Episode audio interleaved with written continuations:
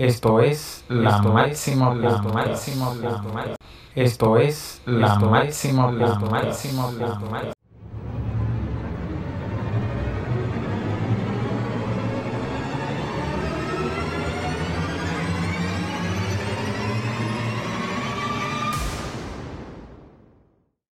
Bienvenidos amigos a un episodio más de tu programa La Máxima Podcast. En el día de hoy vamos a tratar el tema duelo, cómo afrontar la pérdida de un hijo. Y para eso hemos invitado a Adriana Algir, quien es tanatólogo clínica y terapia de duelo, y estuvo con nosotros en el episodio 27 con el tema ¿Por qué cuesta tanto superar el duelo? Un placer, Adriana. ¿Qué tal? Buenas tardes, Máximo. Pues el placer es mío. Muchísimas gracias por la invitación. Gracias, Adriana. Es que, y que vamos a tratar un tema que ningún padre está exento o ningún padre quiere vivir la realidad de perder un hijo. Exactamente, es un miedo que todo mundo tiene. Generalmente la gente cuando llega a escuchar algo así dice, si a mí me ocurriera, creo que me muero. Pero desgraciadamente, por muy doloroso que sea o terrible, pues no, no nos morimos, a menos que, que lo, lo provoquemos justamente. Pero si no, aunque sea un dolor tan espantoso, lo tenemos que vivir por muy terrible que sea, y eso es lo más adecuado para que sea más fácil irlo transitando. Es de los duelos más complicados que existen porque existe la creencia también de que un padre no debería enterrar a un hijo. Desgraciadamente no es que esté escrito de que los padres deberían de, morir primero y, y, así sucesivamente. Desgraciadamente la vida es imprevista, hay vidas cortas, hay vidas largas, ¿no? La muerte se puede dar por diferentes motivos. Pueden ser, por ejemplo, por un accidente, por una enfermedad, por un suicidio, por un secuestro. Puede ser que se pierda un hijo en vida por algún pleito, porque se van de la casa y no sabemos de ellos. Entonces, ese tipo de duelos sí son, son complicados para los padres. De pronto no se sabe vivir sin él es algo difícil porque están acostumbrados a toda la vida estar por y para ellos, ¿no? Desafían la capacidad de, de, de, de entender la vida. Es común que nos victimicemos y estar preguntándonos, ¿por qué a mí? ¿Por qué me pasó esto a mí? Y es muy difícil porque desgraciadamente no existe una respuesta para eso no es un castigo, no es porque para los creyentes, por ejemplo, que si piensan que Dios a lo mejor los castiga, una cosa así, pero la vida realmente no es que nos castiguen, las cosas pasan. desgraciadamente la naturaleza sí es. Hay vidas cortas, hay vidas largas, hay personas que no, no logran llegar ni siquiera a la adolescencia o a la niñez, ¿no? Las cosas pasan, no nos pasan. Ese es un dato importante para tratar de no victimizarnos y saber que es posible volver a ser feliz. Sí, con eso Adriana, de que usted dijo que las cosas pasan, a veces el duelo, dependiendo la edad del hijo, se vive de manera diferente, porque cuando el hijo está empezando a vivir, los padres tienen como proyectos para ese hijo, lo visualizan en el futuro siendo un arquitecto, un doctor, un ingeniero, un bombero, entonces lo idealizan de tal modo que cuando se enfrentan a esa realidad de perder al hijo, ven su mundo derrumbado y a veces se echan como a morir y, como hasta se disuelve el matrimonio. Exactamente, ese es un dato, dos datos muy importantes. Por ejemplo, al morir un hijo, muere nuestra trascendencia, nuestro apellido llega hasta ahí, proyectos, ilusiones, expectativas. A veces no ha nacido el niño y ya le tenemos pensado en qué equipo va a jugar o a quién le va a ir, en qué escuela va a estudiar y todavía no sabemos ni siquiera qué, cuáles van a ser sus gustos. Entonces sí es importante, pues, intentar no hacerse esas expectativas con los hijos. Claro, pues son nuestra trascendencia y queremos lo mejor para ellos, pero sí es un, dilema en, a la hora de un duelo. ¿Qué se puede hacer? No? Lo que comentaba yo hace un momento de victimizarnos contra la resiliencia. Hay de dos, la, la forma en que se puede vivir un duelo. en el plan de la victimización, donde es que a mí me pasó esto, este, ¿por qué a mí? ¿Yo qué hice para merecer esto? Ese tipo de cosas en la victimización que creemos que nos hicieron. Es como cuando un hijo de pronto dicen, es que está metido en drogas y la madre dice, ¿por qué me hace esto mi hijo? No se lo están haciendo a ella, se lo está haciendo él mismo, ¿no? Entonces, eh, en la resiliencia, al contrario, a pesar de todo lo malo que suceda, siempre intentamos que estemos mejor, salir adelante, fortalecernos de, todas las tragedias que nos suceden. Entonces, ¿qué puedo hacer? Pues debo evitar reproches, las culpas, lo que tú comentabas hace un momento. Muchos matrimonios terminan después de la pérdida de un hijo. Es altísimo el porcentaje. Un 80% de los matrimonios terminan porque no saben qué hacer. Ya no saben ser pareja, solo sabían ser padres. Entonces es importante no perder de vista pues, que la muerte es algo irreversible, definitivo y absoluto. Ya no podemos hacer nada con eso únicamente trabajar nuestro duelo, que se oye fácil, pero sí son momentos muy difíciles para esas personas. Sí, y que la resiliencia se vive de manera diferente y por el hecho de que otra persona haya vivido el mismo proceso y lo haya pasado a corto plazo, no quiere decir que porque el proceso que usted esté viviendo lo, lo lleve hace muchos años y lleve esa carga, no quiere decir que su proceso sea más, eh, más victimizado o más duro o menos duro. Simplemente cada quien debe vivir su proceso de acuerdo a, lo que le toque, siempre esforzándose de sacar el lado positivo para seguir adelante porque la vida continúa, así como usted dijo. Como la muerte es irreversible, hay que tratar siempre de esforzarse, de salir adelante, porque quizás tengan dos hijos, tres hijos y solamente pidieron a uno y entonces descuidan a los otros y no le dan ese amor que pueden darle, porque hay que tener en cuenta que las pequeñas cosas marcan la diferencia. Exacto, por ejemplo, eso que dices ahorita. Muchas veces los padres, en, cuando estamos en un duelo, existen varias etapas en el duelo, una de ellas que es la negociación, muchas veces los padres dicen, quisiera ser yo quien hubiera muerto, debí de haber sido yo. Y ese es un problema muy, muy, muy difícil de tratarlo con los hijos. ¿Por qué? porque los hijos escuchan eso y piensan que no son suficientes para los padres, que era más importante el que murió. Entonces sí es como que hay que tener mucho cuidado ahí para que los hijos no puedan interpretar que ellos eran menos importantes que el que murió. Desgraciadamente competir contra alguien que ya murió es algo imposible, es algo imposible verdaderamente. Y entonces esos muchachitos, aunque se esfuercen y estudien y hagan, desgraciadamente a veces ya no, no pueden estar al nivel del otro porque lo ponen como en un nivel intocable. Pero los hijos, los que se quedan, es muy difícil para ellos. Entonces, para el que es mucho más sencillo para el que, el que se va que el que se queda. El que murió, pues ya su vida desgraciadamente termina y está en un lugar libre de dolor, de sufrimiento, de todo eso, pero todos los que se quedan eh, las, las, lágrimas, todo eso es de las personas que se quedan porque son los que extrañan, los que tienen a veces culpas, remordimientos, reproches y demás. Es, es muy complicado esa parte. Cuando existen culpas, lo más indicado es meternos en la cabeza, de verdad, que hice lo mejor que pude con lo que yo sabía en ese momento. A lo mejor hoy sé otras cosas, tengo más herramientas, pero no se puede comparar lo que yo sabía en ese momento cuando ocurren las cosas que cuando ya ocurrieron, porque ya aprendí a lo mejor, ah, pues yo no debí de haber ido ahí, yo no debe de haber hecho esto, no sé, ese tipo de cosas. Pero eso solo ocurre hasta que ya aprendemos ese conocimiento cuando ya ocurrieron las cosas.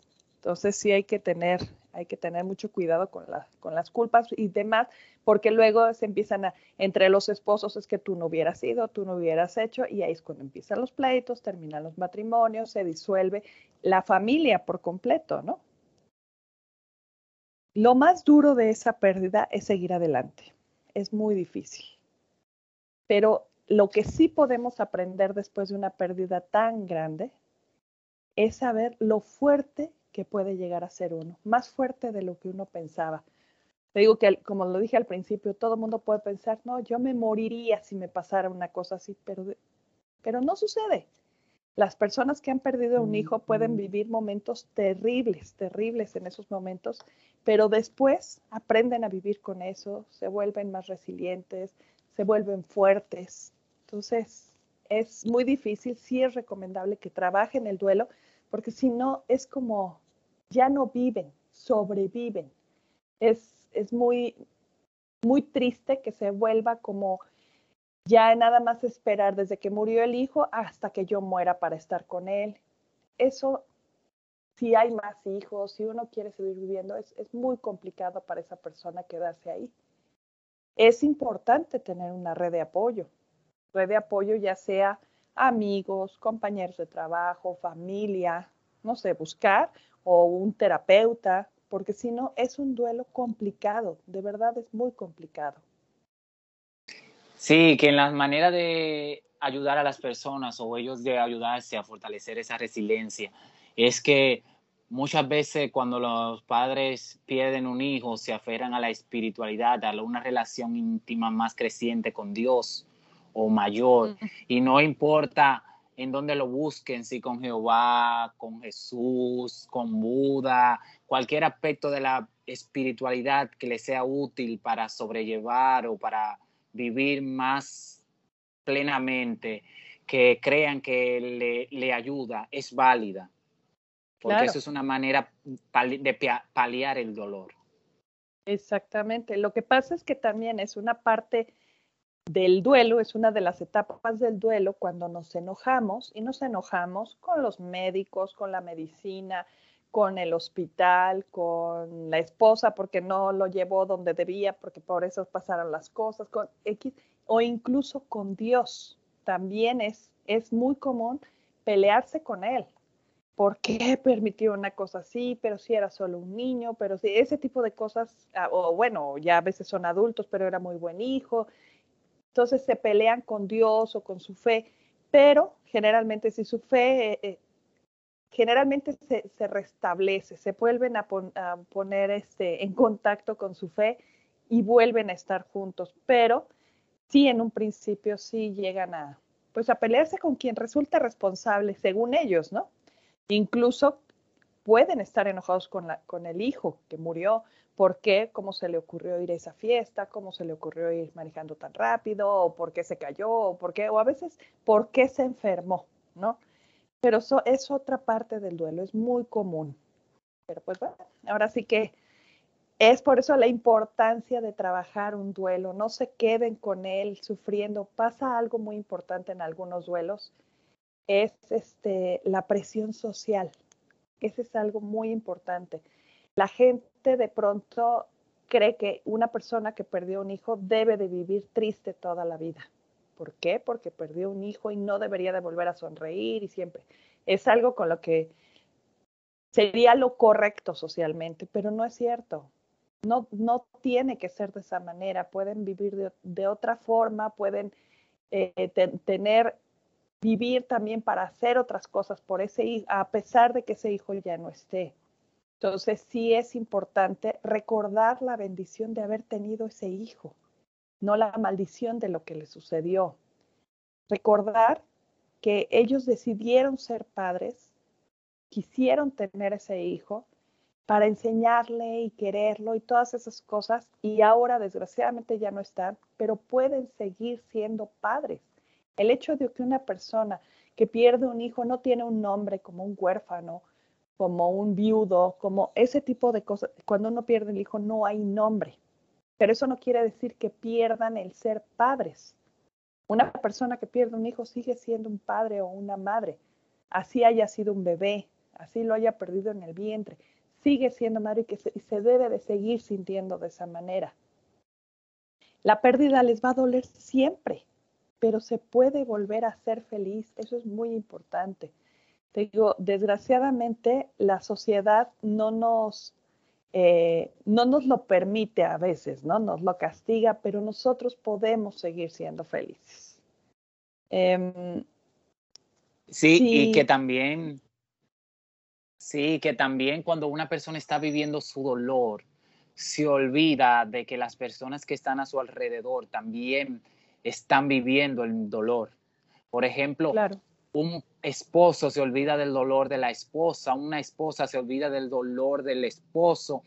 Y algo que pasa muy habitual cuando los padres pierden un hijo es que se olvidan de escuchar a los otros hijos que quedan, de, ver mm. cómo se sienten, de darle un espacio para expresar el dolor que también y la frustración de perder a, ese ser que, que, era como su alma gemela, su mano amiga, su apoyo incondicional, su, su par, su persona que, que eran contemporáneos en la misma edad. Y entonces eh, los padres eh, darle como en medio de su dolor esa oportunidad a sus hijos le ayuda también a, animarse más porque está compartiendo el dolor y eso le sirve para paliar esa dificultad. Claro, claro, claro. Eh, es muy común que queramos buscar un culpable en lugar de vamos a unirnos y, darnos fuerzas entre los dos, ¿no? Pero desgraciadamente, mientras no se trabaje el duelo, es muy complicado. Nos enseñaron en la escuela que ese, es un grave error, que, que todos los seres vivos, bueno, todos los animales o nacemos, crecemos, te reproduces y mueren. Pero así no es la vida, así no es la naturaleza. Hay personas que ni siquiera nacen. Se pierde el embarazo, se pierden desde que están en la gestación. Hay unos que nacen pero nunca llegan a crecer. Hay otros que nunca se llegan a reproducir, pero eso sí, todos morimos.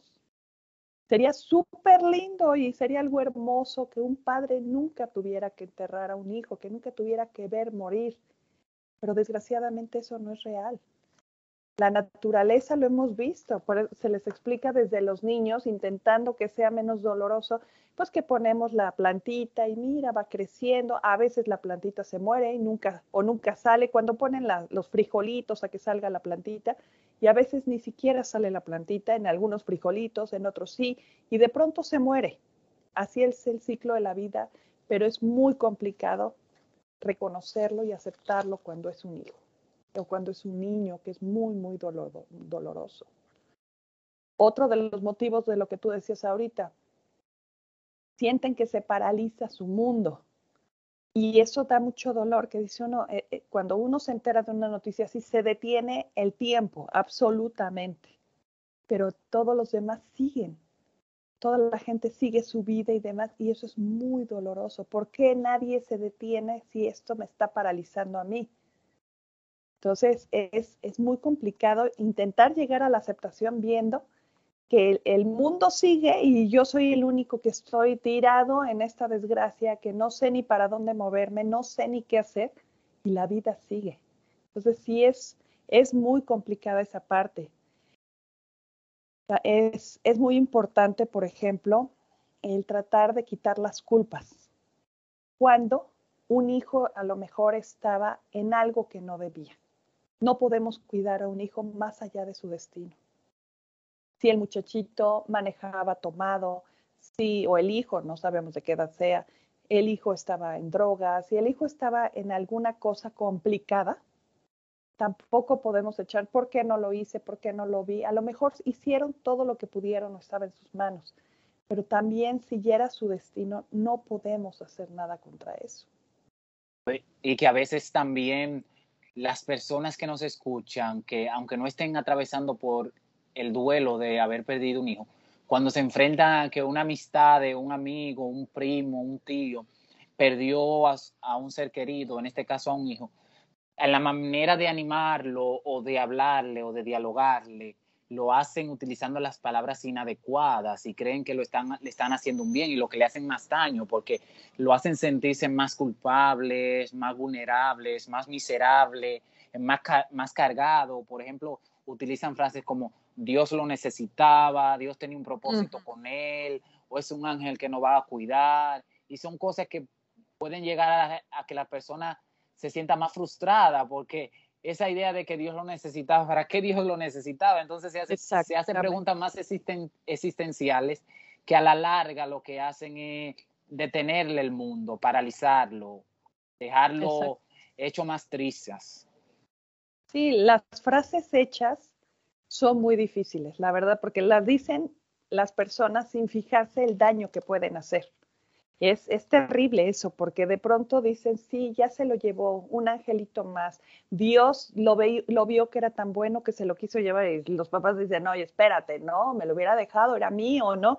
Ese tipo de cosas. O la gente que dice lo del castigo, por ejemplo, también. Imagínate un Dios que esté viendo así aburrido, ay, pues hoy le toca a ese, ¿no? Pues no, no son así. Desgraciadamente las cosas pasan porque pasan pero es muy difícil cuando nos pasa a uno, ¿no? Cuando dicen, híjole, pues sí, pero no, no está padre cuando te pasa a ti. Cuando dices, pues la verdad no, no, no, yo sé que era la naturaleza y las cosas pasan así y hay vidas cortas y hay vidas largas, pero pues mi hijo tenía mucho futuro, tenía esto, pero no lo sabemos. A lo mejor era lo que le tocaba vivir. Eso no lo podemos saber o no sabemos si a lo mejor pues se ahorró una tragedia que iba a tener después. No lo podemos saber si fue para bien o para mal. Es, es muy triste, pero desgraciadamente sí es así. La, la, la, muerte de un hijo te va a quitar muchas cosas, pero nunca el amor que le tenías. Eso sí es importante, eso nunca se va a acabar. Eso es básico, que siempre va a continuar ahí, siempre va a estar. Es importante que se repitan que hicieron lo mejor que pudieron con lo que sabían en ese momento. Eso funciona cuando hay culpas o creemos que tenemos cierta responsabilidad. Sí es importante que sepan diferenciar la culpa de la responsabilidad. La culpa es cuando yo lo ocasiono. Si el hijo se fue de fiesta y tuvo un accidente y demás, eso no es culpa de los padres. Jamás, pues uno ni estaba ahí. Responsabilidad, a veces sí hay responsabilidades, pero sí cuando es que es mi culpa, ese tipo de cosas, para que los, los esposos dejen de culparse uno al otro, ¿no? Tal vez hoy podrías haber hecho otra cosa, pero en ese momento no, tu conocimiento, tu... Pues, para eso estaba nada más. Cuando yo ya aprendí algo, bueno, pues puedo saber que ya puedo hacer otras cosas, pero mientras no lo sé, ¿cómo voy a tener ese conocimiento, no? Y que aquí en los ah. países latinoamericanos no se utiliza mucho, pero sí en países primer mundista donde se hacen grupos de apoyo, donde personas que han perdido hijos van y hablan y te cambian ideas y eso le da mucha fortaleza. Que las personas que no pueden estar escuchando, si no encuentran una alternativa de con quién hablar y no quieren o no se le hace posible económicamente ir donde un terapeuta o un tanatólogo para que le ayude a superar el duelo, pueden investigar sobre esos grupos de apoyos que se reúnen a veces una vez a la semana, comparten ideas, intercambian estímulos y eso también puede ayudarle a paliar el dolor. Claro, hay, hay grupos y ahora en, en Internet pueden encontrar muchas cosas, grupos de papás que forman ellos mismos por, este, por querer estar en contacto con más personas que han vivido lo mismo. Eso es muy importante. Las personas que viven un duelo así se dan cuenta de lo fuertes que pueden llegar a ser, de la cantidad de dolor que pueden soportar. Lo que, lo que yo te decía, los que no lo vivido piensan, si a mí me pasa, yo me moriría. Pero eso no sucede. De verdad, los padres que lo han vivido, aunque al principio sienten que se les acaba el mundo, que no van a poder te pueden tirar, a lo mejor a decir es que de verdad esto me está matando, pero se dan cuenta que cada vez son más fuertes. ¿Qué es recomendable? Vivir un día a la vez. Eso es no pensar en qué voy a hacer en seis meses o el día de su cumpleaños o ya viene Navidad y esto va a ser muy difícil. No, intentar vivir un día a la vez. La vida sigue valiendo la pena, pero ahora con su recuerdo y con todo ese amor que le teníamos. Eso es muy importante, seguir, intentar buscar grupos de apoyo, la red de apoyo, que si mi familia, que los amigos, compañeros de trabajo, con quién puedo hablar, con quién me puede escuchar, qué puedo hacer. Esa es básica. ¿Qué otra cosa pueden hacer? Escribir, pintar, ayudar en fundaciones. Por ejemplo, hay personas que sus hijos mueren por una enfermedad, pues buscar las fundaciones de esa enfermedad, ir y ayudar, ocupar ese conocimiento y esa fuerza que ahora tuvieron por haber perdido un hijo, ayudar a los demás. Yo te puedo decir, mira, yo averigüé cómo mi hijo estuvo enfermo de esto, yo ya sé todo esto y esto que al principio pues no lo conocen. Entonces dice uno, ay, si yo hubiera sabido todo esto cuando se enfermó, a lo mejor no hubiera empeorado. Pero entonces, ¿qué puedo hacer? Ir con familiares de, de, niños o de hijos que tienen esa misma enfermedad y ver de qué manera puedo ayudar para poder pues sentirme mejor. Esa es una parte muy importante. Cuando uno ayuda, se siente mejor. Entonces, sí es súper importante esa parte. Y que lo, muchas veces los padres, en medio de esta frustración, se olvidan de el autocuidado que se merecen. El autocuidado de cuidarse, la higiene muchas veces la descuidan, descuidan los compromisos sociales, descuidan su trabajo, descuidan la familia, descuidan las relaciones interpersonales que a diario tenían y eso puede eh, inestabilizar su estado mental y la puede llevar a que sea tan profundo el dolor que pueda más adelante desarrollar un trastorno mental como depresión, ansiedad, que es más difícil de tratar.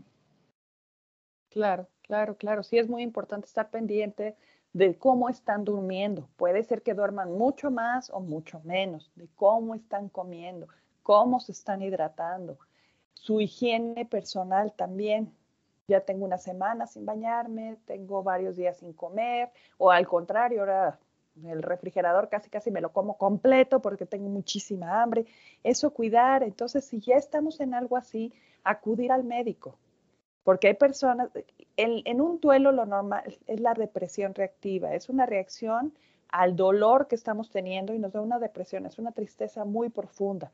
Pero si yo ya tengo 15 días de que no duermo, no como o no me baño, todo eso, o al contrario, es, es una obsesión ya por hacer todo eso, estar comiendo, comiendo y duermo 20 horas al día, hay que ir al médico atenderse porque puede ser que ya sea una depresión que sí necesite una ayuda de medicamento. Hay que estar muy pendiente de eso. La, familia que se pueda acercar a estas personas, pues está revisando cómo se encuentran estas personas.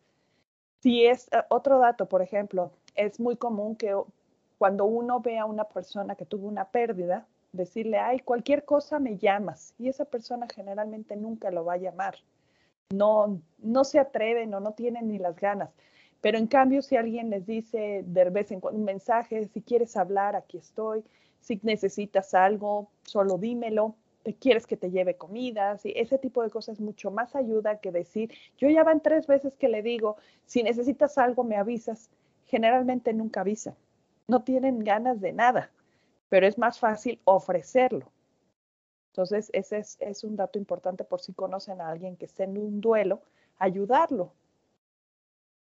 Y vamos a dar unas palabras de aliento en estos últimos minutos para las personas que nos escuchan, que están pasando por momentos difíciles como esto, la pérdida de un hijo, que es como lo expresan algunas madres, que es como perder la mitad de su corazón o un pedazo de ella, es como si le arrancaran eh, parte de su cuerpo y se lo llevaran decirle que no están solas, que ánimo, fortaleza y todas esas recomendaciones que usted ha dado, que la tomen en cuenta, que vivan su proceso, que no se salten ninguna etapa del duelo, que la vivan de cualquier forma, siempre viendo la resiliencia que se le haga posible, sacar lo mejor de los momentos difíciles para poder sobrellevarlo y poder sonreír al final del túnel, que eso es lo que se quiere.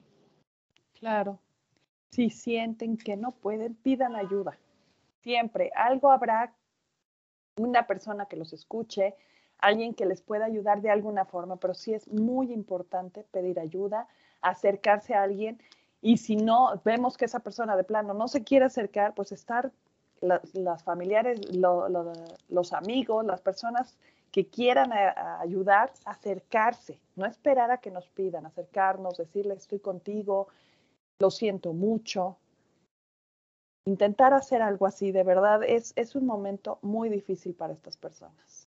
Le vamos a agradecer a Adriana por estar, haber estado con nosotros una vez más. Le vamos a pedir que nos recuerde sus redes sociales y dónde labore, la forma de contactarla para que esas personas que nos escuchan, si se quieren mantener más al tanto de usted, la puedan contactar.